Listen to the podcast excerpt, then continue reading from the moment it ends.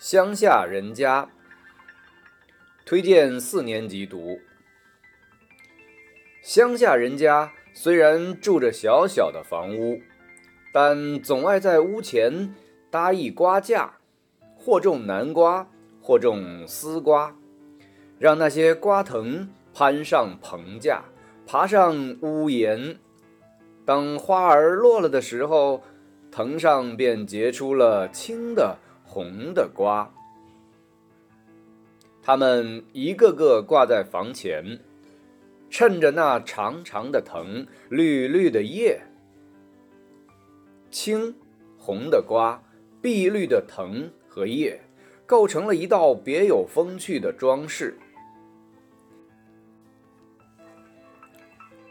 比那高楼门前蹲着一对石狮子，或是竖着两根大旗杆。可爱多了。有些人家还在门前的场地上种几株花：芍药、凤仙、鸡冠花、大丽菊。它们依着时令顺序开放，朴素中带着几分华丽，显出一派独特的农家风光。还有些人家在屋后种几十枝竹。绿的叶，青的干，投下一片浓浓的绿荫。几场春雨过后，到那里走走，常常会看见许多鲜嫩的笋，成群的从土里探出头来。鸡，乡下人家照例总要养几只的。从他们的房前屋后走过，肯定会瞧见一只母鸡率领一群小鸡在竹林中觅食，或是瞧见耸着尾巴的雄鸡在场地上大踏步地走来走去。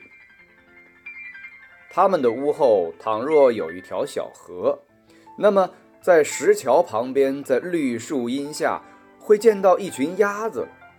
游戏水中，不时地把头扎到水下去觅食。即使附近的石头上有妇女在捣衣，他们也从不吃惊。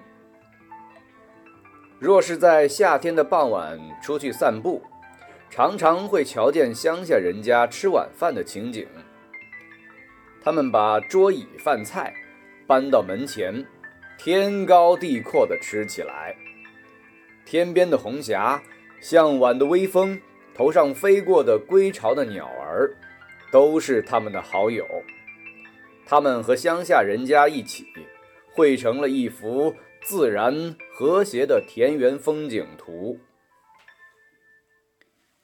秋天到了，纺织娘寄住在他们屋前的瓜架上。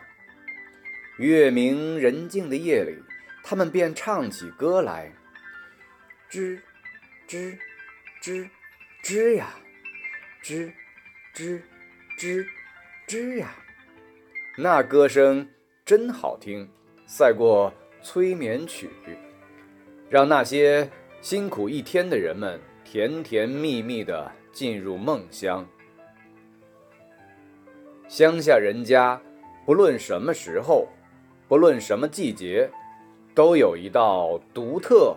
迷人的风景。